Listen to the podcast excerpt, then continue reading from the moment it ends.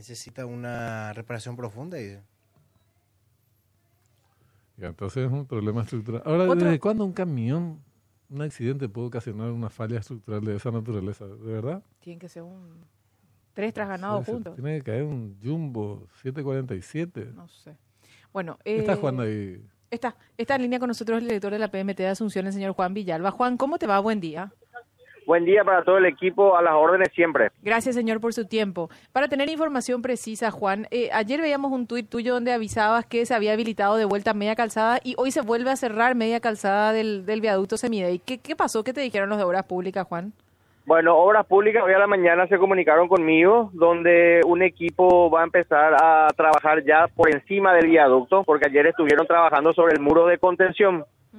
Una vez trabajado y culminado sobre el muro de contención, donde hubo la rotura y pérdida de esas piedras y esa abertura, bueno, dieron el cierre correspondiente y habilitaron provisoriamente, hasta que hoy, bueno, va el grueso del equipo para ya hacer el trabajo sobre el viaducto mismo. Entonces, ya llegado el equipo de MOPC ahí, pues nos procedimos a cerrar media calzada para que realicen su trabajo respectivo. ¿Y, y qué te dijeron? ¿El trabajo de ayer fue, fue imparcial o se detectó algo que amerita de vuelta a cerrar? eh, eh, dijeron que el trabajo era parcial, ¿verdad? Que no corría ningún riesgo de derrumbe, que el trabajo era parcial y para no entorpecer el tráfico, en vista que no había riesgo que podríamos habilitar esa calzada hasta que llegue el equipo que haga el trabajo estructural mismo sobre, sobre el viaducto ya, que lo iban a hacer hoy, ¿verdad? Bueno, recibí la comunicación hoy temprano, el equipo ya acudió y procedimos a cerrar esa media calzada al lado derecho, dirección sur. Esto es para la gente que va a entrar a la ciudad de Asunción, ¿no? Que entra a la ciudad de Asunción rumbo al mercado de Abasto. Rumbo al mercado de abasto, correcto. ¿Por Sí. cuánto tiempo, Juan? ¿De acuerdo a lo que te dijeron? Dependemos única y exclusivamente de los técnicos del MOPC. Mi nada puede ser dos horas, tres horas, mediodía, un día, dos días, una semana. Ya depende exclusivamente de ellos eso. Porque vi que publicaste también una foto de algo que parece un, ¿cómo se dice? Un, Un revoque un mal hecho. reboque. Ti- tipo está como un reboque parecía, ¿verdad? Me- Medio feíto, ¿verdad?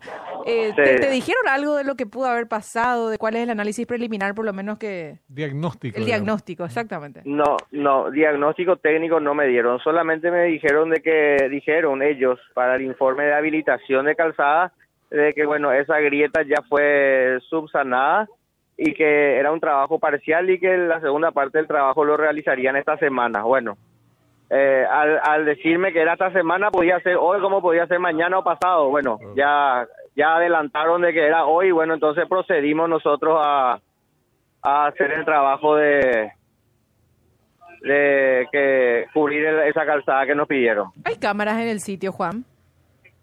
Mira, hasta donde yo sé y hablé con el ingeniero, dicen que no encontraron cámaras en el sitio para poder identificar cuál fue el camión de gran porte que al entrar la colectora eh, embistió contra el muro de contención. Porque, eh, o sea, se podría sospechar de que la, el, el problema tuvo otra otra causal entonces, o está determinado en base a qué, que fue un camión el que chocó en el, en el lugar. Sí.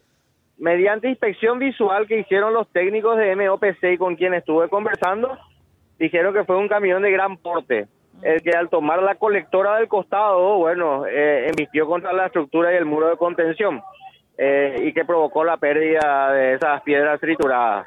Eh, lo que sí tenemos que destacar que la avenida Ñuguazú, que está bajo control de la policía caminera, no está habilitada para el transporte de gran porte y que bueno, habría que insistir con la policía caminera para que ellos realmente controlen de que vehículos de gran porte no transiten sobre esa avenida respectiva. O sea que hace poco vi un bache, creo que ya, ya, ya se arregló, pero era un bache gigantesco, justamente ahí cerca del, del viaducto. Eh, por- yo, yo transito por ese lugar y veo siempre camiones de gran porte por Ñuguazú. Yo, yo, yo no sabía, por ejemplo, que no se podía. No, no se podía. Lo que pasa es que eso está siempre bajo control de bajo control de la MOPC y el mantenimiento de, de ese tramo también corresponde a la gente de cobertura de rutas del MOPC. Don Juan, buen día, ¿cómo te va? Buen día. Eh, aparecieron que los jugadores de Nacional van a retirar sus vehículos. Sí, Sí, ya ese mismo día retiraron todos sus vehículos. A los piques te hagan el Me, me comentaron, me comentaron después, me comentaron después de que eran jugadores de la Reserva de Nacional. A la Reserva Nacional. ¿Y Sí. hubo, hubo algún jugador de Cerro mal estacionado anoche en la Nueva? Ju- Jugador de Cerro no, pero hincha sí. Los Ah, jugadores de sí. Cerro generalmente estacionan dentro del predio, entonces no tienen problema. Pero ayer llevamos cuatro a cinco vehículos de la cancha de Cerro.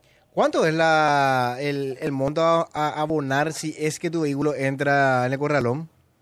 Depende, si estaciona en un lugar prohibido es de siete jornales, incluyendo grúa. Si estaciona sobre vereda hay que sumarle tres jornales más, ahí ya subirían a once. Y generalmente los de ayer, los que se llevaban ayer fueron de once jornales porque eran todos sobre vereda. Perfecto. Gracias. No, no, no. Benjamín. Una, una consulta a Juan con respecto al tema del, del túnel.